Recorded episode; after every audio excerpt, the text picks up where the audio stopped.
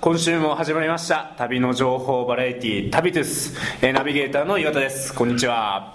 えーそして今週も引き続きケロさんに来ていただいております、こんにちはこんにちはい先週のロシアの話は濃かったですねそうですか。はいなんか空港からホテルまでの話とかねああ、まあね、はいそうですあとね。ネオナチね ネオナチですね。本当おかしなもんですけどね、ロシアにネオナチが多いって。 あんだけナチスドイツにスラム人とか、ね、あの、は排斥とかあの虐殺とかもされてるのに、あまさらその理念だけがなんか移植されて、あねえわかりやすい、かっこいいっていうのもあるんですけどね、やっぱり。あそう言ってるお男たちがその黒い、黒ずくめでスキンヘッドというか、かっこいいじゃないですか、正直。そうですねまあ、そういうことがいろいろ重なってそういうのがあるんですよね、あのこの前の先週のオープニングで俺ロシアといえばみたいのでなんか悪いイメージばっかり言ったんですけれども、一つあるのは文学とか、んあれだよねドストエフスキーとかそトうルですねトルストイとかそうですね、ちょっと前もあのなんかあの亀山誰でしたっけ忘れましたけど結構有名なその確か、えー外語大外大ですかね、はいはい外大のなんか先生がその訳してカラマウゾフの兄弟とか、うんうんうん結構ブームになりましたね、はいちょっと前に、はいロシア文学ね、相当発展してるよねロシア文学っていうのは、だからロシア行ってもそういうのってなんか感じるところとかありますいやまず、うんパッと分かるのは銅像がめちゃくちゃ多いどうぞはいそう文学者ってこと文学者文学者特にあー文学者おおもちろん、はいはいドストエフスキーもはいありますし、はいまあいろいろあるんですけど、はい例えば日本だとはロシア文学上げてみっていうと大抵ドストエフスキーいそうですねトルストイ罪と罰ですねそうですね、はい、であと、まあ、ゴーゴリとかはちょっとしてる人でチェーホフとかい、うーんまで行くんですけど、はいはでもロシアで全然はいロシアでどの銅像が一番よく見かけるかしかも、は誰が一番人気かっていうことになると、は絶対はいアレクサンドル・プーシキンって言ってたんですよププーシキンはいえ俺知らんそういう人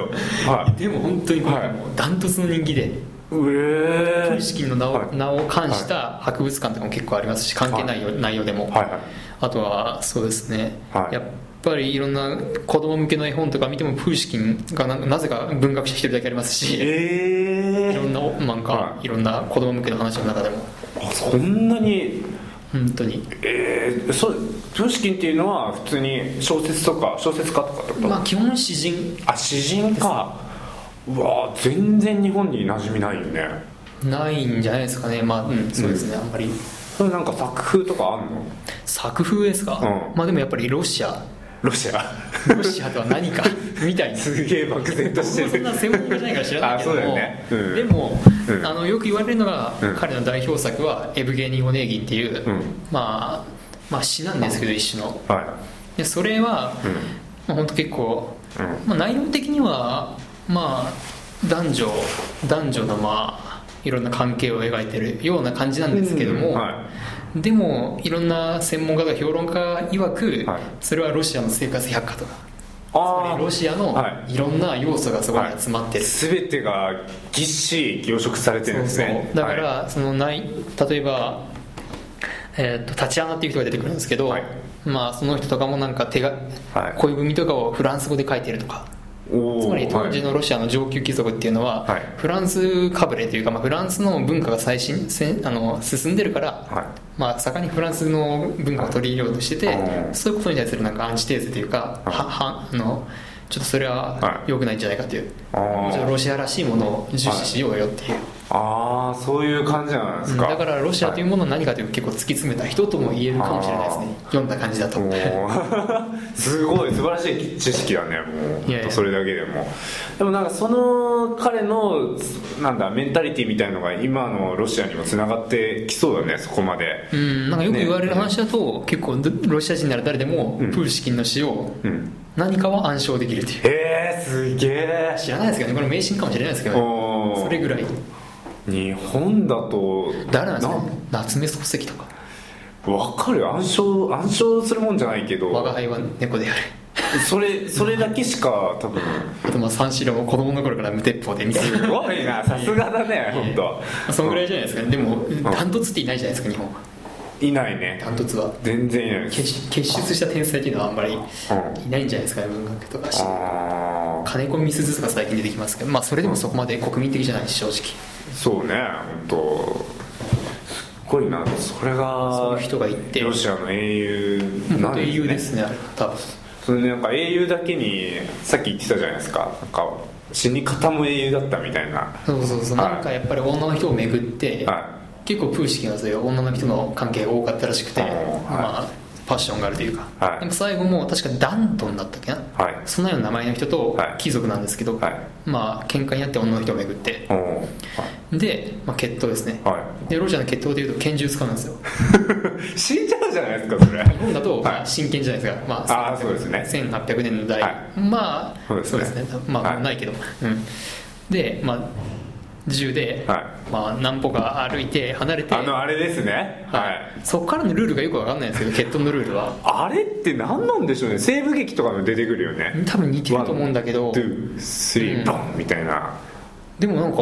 んあのオペラで見た感じだと互いに銃口を向けて遠くからい互いに歩み寄ってはいチキンゲームじゃないけどはどっちが先打つかみたいないいやでえもオペラだから、はいまあ、それは脚色もあるし、ー、はいはシーツではないだろうけいど、はいはいでもそうやって打ってましたねうわーそれ先に売ったもん勝ちじゃんねだから、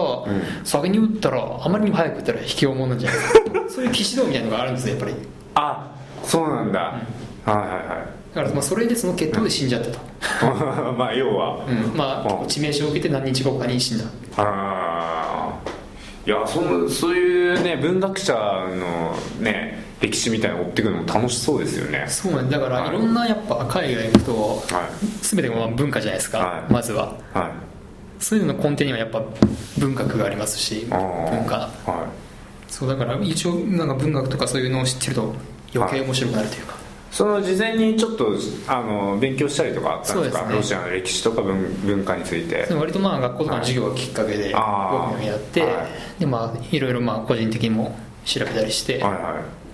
やっぱ効果ありますよねそれ旅行った時にあ本当ありますよねこれはうん、だって例えば日本に来る外国の人だって、はい日本の歴史知ってた方が絶対面白いじゃないですかい絶対面白いですよ確かに現地でもガイドブックとか、はパンフレットとかで学べるけど、はい事前に知っておくとまた違うじゃないですか、絶対違いますよねはい広く広くなんか見れるし、はい、いやーやっぱり石川ケロさんは本当に、い、やー本当にいいなはいということで、あのー本日はですねだいぶオープニング的なものが長くなりましたけどサンクトペテルブルクからその後モスクワに入ったんですよね新幹線で、はいはい、でまあモスクワの話を中心に話してもらおうかなって思ってるんですけれども、えーサンクトペテルブルクに大体10日くらいですかまあ、10日11日ぐらいです、はい、10日くらいいてそこから新幹線でどれくらい距離あるんですか大体600キロだから例えば東京からだとは大阪より超えるんじゃないですか 広島くらいまで行っちゃゃうんじゃないですかね多分うんその移動手段ってどういう感じになるんですかねあ移動手段としては、まあ、飛飛行機か、はいい、わゆるあのロシアの有名な寝台列車、もうシベリア鉄道そうですねコンパートメントってやつコンパートメント はいとこに行ってやるのか、っていうのがあったんですけど、はいまあ、いろいろ調べてたら新幹線があるじゃないかとで驚くべきことに、早いし安いんですよこれ返しやすいはい値段もそんな変わんなくおてーだはいったら新幹線でしょと思ってる僕はじゃああのまずはもちろん寝台列車のそういうはい人とのコミュニケーションを楽しみにはい思ってたんですけど、はいまあ、でも実際ホステルで散々喋っ たしまあちょっと移動ぐらい、うん自分の時間というかそれはあれよねちょっと疲れちゃったりもするよねう、うん初対面ばっかりではい結果でまああの前日にチケットを買いに行って、はいはでいや結構高いんですよ俺ああそうなんですか意外と高くて安いと言ってもやっぱそれなりの値段はする僕何を間違えたかビジネスクラ スで間違えたのそれ あビジネスクラスがなかったんじゃないかなあうん、まあでもそれで1万ぐらいですね1万円あでもまあそんな日本の新幹線と変わんない変わりはないよね、はいはいでももう寝台列車とかはい一番有名なのは赤い屋号っていう赤い屋号赤い屋ですね赤い屋まさに文字通り赤い屋で、はいはいそれはめっちゃ高いですねお3万とか4万するのまあ何万かわかんないよ2万とかじゃないですか2倍ぐらいは絶対して高っそれでサンクトペテブルクからモスクワで時間かかるし、はいはい高いし、はまあ遅 いしいはいもちろん、うんはだからまあそういう領収じゃなきゃそういういは情緒的なものは無視して新幹線とかや るいでまあそれで何時間くらいですか5時間5時間ぐらいくらいかかってでモスクワに入るということですねあーどうどうでしたモスクワとサンクトペテルブルクってなんか違いみたいのありますまず降りてパッとはい地上に出て思うことは、はい、はいモスクワはもう全然違う場所であ全然違うんですか 何が違うかって皮膚感覚で分かることは、はいなんかギスギスしてるギスギスしてるなんかやっぱりサンクトペテルブルクってとこは、はものすごいヨーロッパ的なとこがああーって地理的にもそうかもしれないけど、はい本当に開放的なんですよね雰囲気ははいみんなも割と笑顔笑顔って感じでああ笑ってる人が多いですそうねでもモスクワっていうのは本当になんかみんなはい、は暗い服着てい、難しそうな顔してるんですなんとなく空気もどんよりしてるしああ気候的にもってことですねそうですねはい気候も若干違うし、はい全然違うへえ、そうなんだ違いましたねああでも僕のその話聞く前のロシアのイメージはそのモスクワのうんギスギスした感じですけどねはいこれ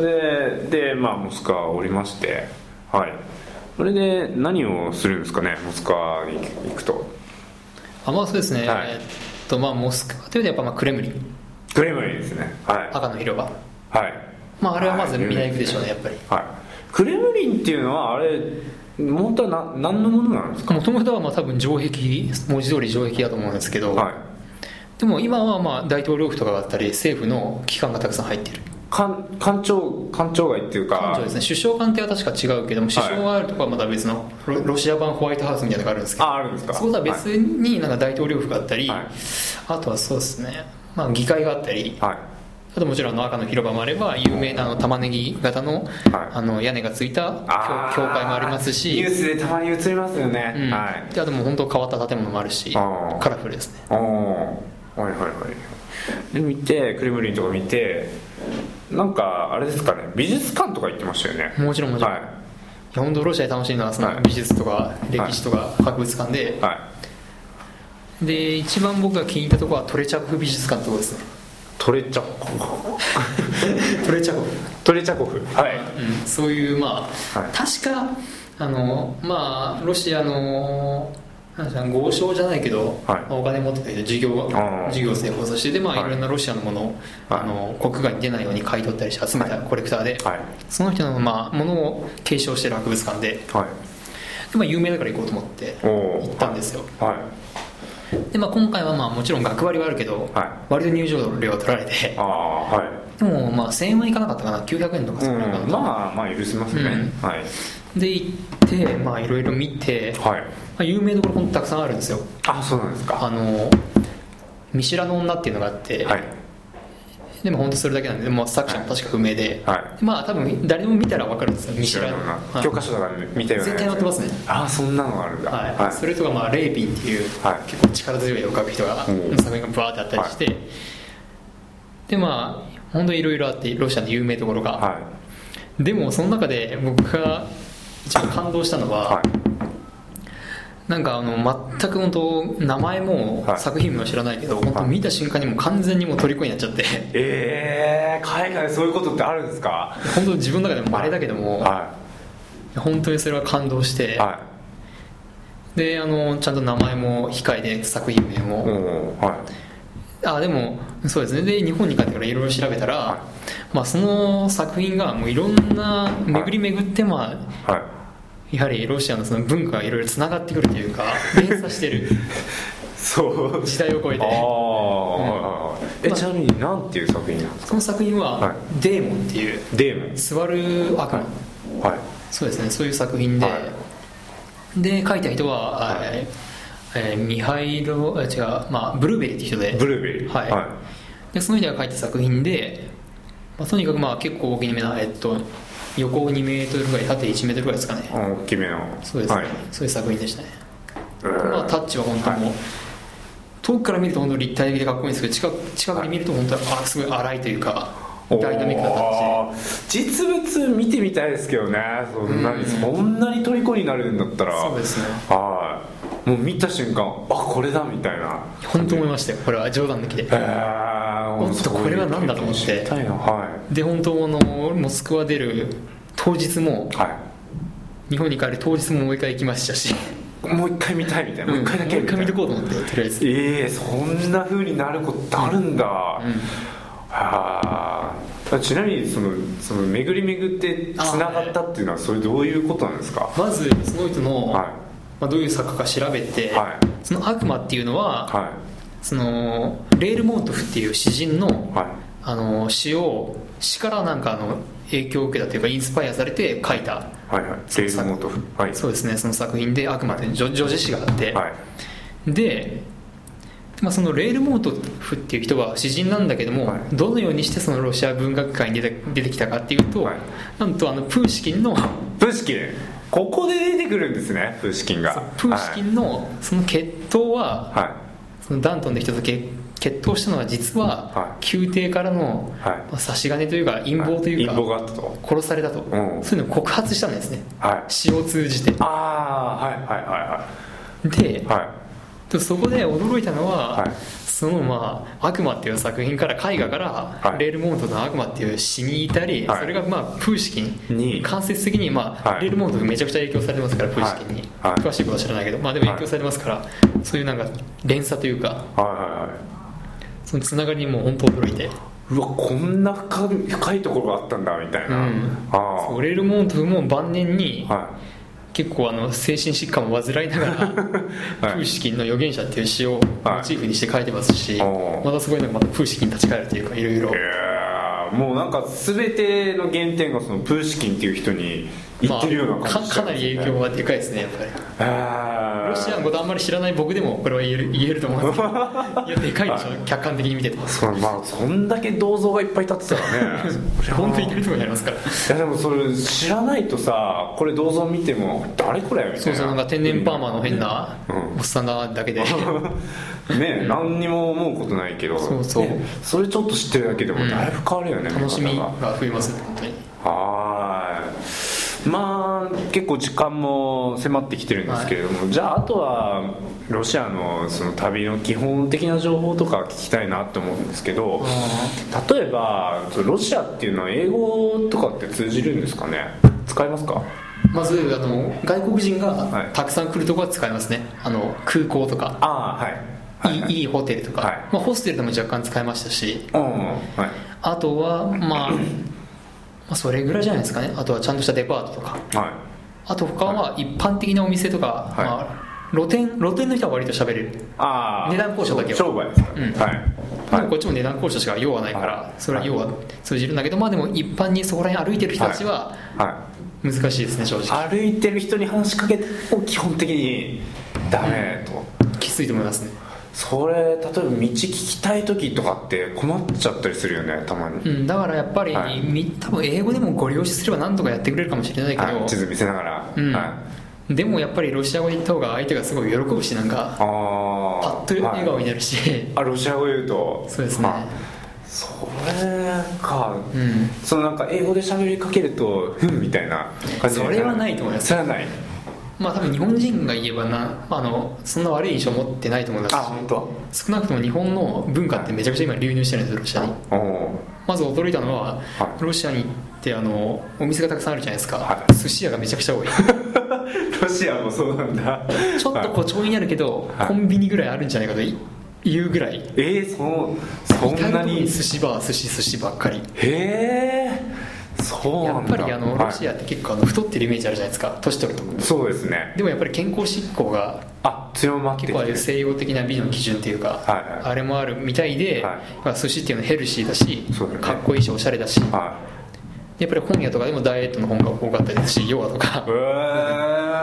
ー、そこらそうなん辺ですよそこら辺はなんかもうなんかグローバリゼーションに乗っかってるけどねそう食べ物だけじゃなくて僕はまず結構外国行ったら本屋行くんですけど、はいはい本屋行って面白いねはで、まあ、今月のランキングというかランキングがあって、はいはいパッと1位見たら1位の見たら村上春樹い村上春樹おおロシアで1位はい村上春樹のなんまあ198何でしたっけあ1984 1989、はいうんあれですねうんあれが1位だったんですよあそうなんだ春樹村上すごいねだから割とそういうまあ日本はいいい印象持ってるんじゃないですかね割と日日本人に対してもそうなのかもしれないねそっかじゃああとはそうですねだからまあはい最低限のサバイバルロシア語みたいなのを身につけ るみたいな、道を聞くとか値段を聞くとか、そうですねうん数字を覚えるとか、うん、大変だけど、はい難しいですかロシア語っていうのはあの文字に慣れるまでは難しいですねあ文字が違うのか確かにロシアって別にロシア語勉強しなくてもいけるんだけど、はい地下鉄とか、はいアナウンス確かロシア語だけだったしあー表示もロシア語だけなんですよ本当だからあの独特のキリル文字をはい割と覚えてないと、もあの結構困るというか困っちゃう思い出せないというかううん道もなかなか聞けなかったり発音も違うからあー そこら辺で一つハードルがありますねやっぱロシア若は干ね若干ありますねやっぱりはいいやただまあ多分料理とかも美味しいんでしょうきっとまあそねうですね美味しいと思いますよ、うんまあ、僕はあまりそんな伝統料理系たくさん行かなかったんでああでも割とまあベーシックなものは全部ファーストフードとか、うんあのー結構庶民的なところで行きましたねあロシア料理はそうですかポルシチとかボルシチも食べましたね食べました特にそんな驚かないですけ どねまあスープだなみたいな脂っこいそうなんだ あとなんか言い残したこととかありますうんまあこれ言いたいなとかそうですね割ともう、まあ、パスポートは常に持ってることっていうかあそれ重要ですねとても、うんは持ってないというか不法滞在的な扱いまあ結果は別に解放されると思うんだけども、はやっぱ警察のいはいターゲットになったり賄賂を要求されたりとかはいこれはあの外務省のちゃんとあのホームページも載ってるし、はまあ、基本的なまはあい常識というか、 い、はい、持ってなきゃいけないんですよ ね絶対持ってないといけない、はいということで、まあ、パスポートは持っていなさいということですね、えーこんな感じでどうでしょうかねまた来週お会いしましょうそれではさようなら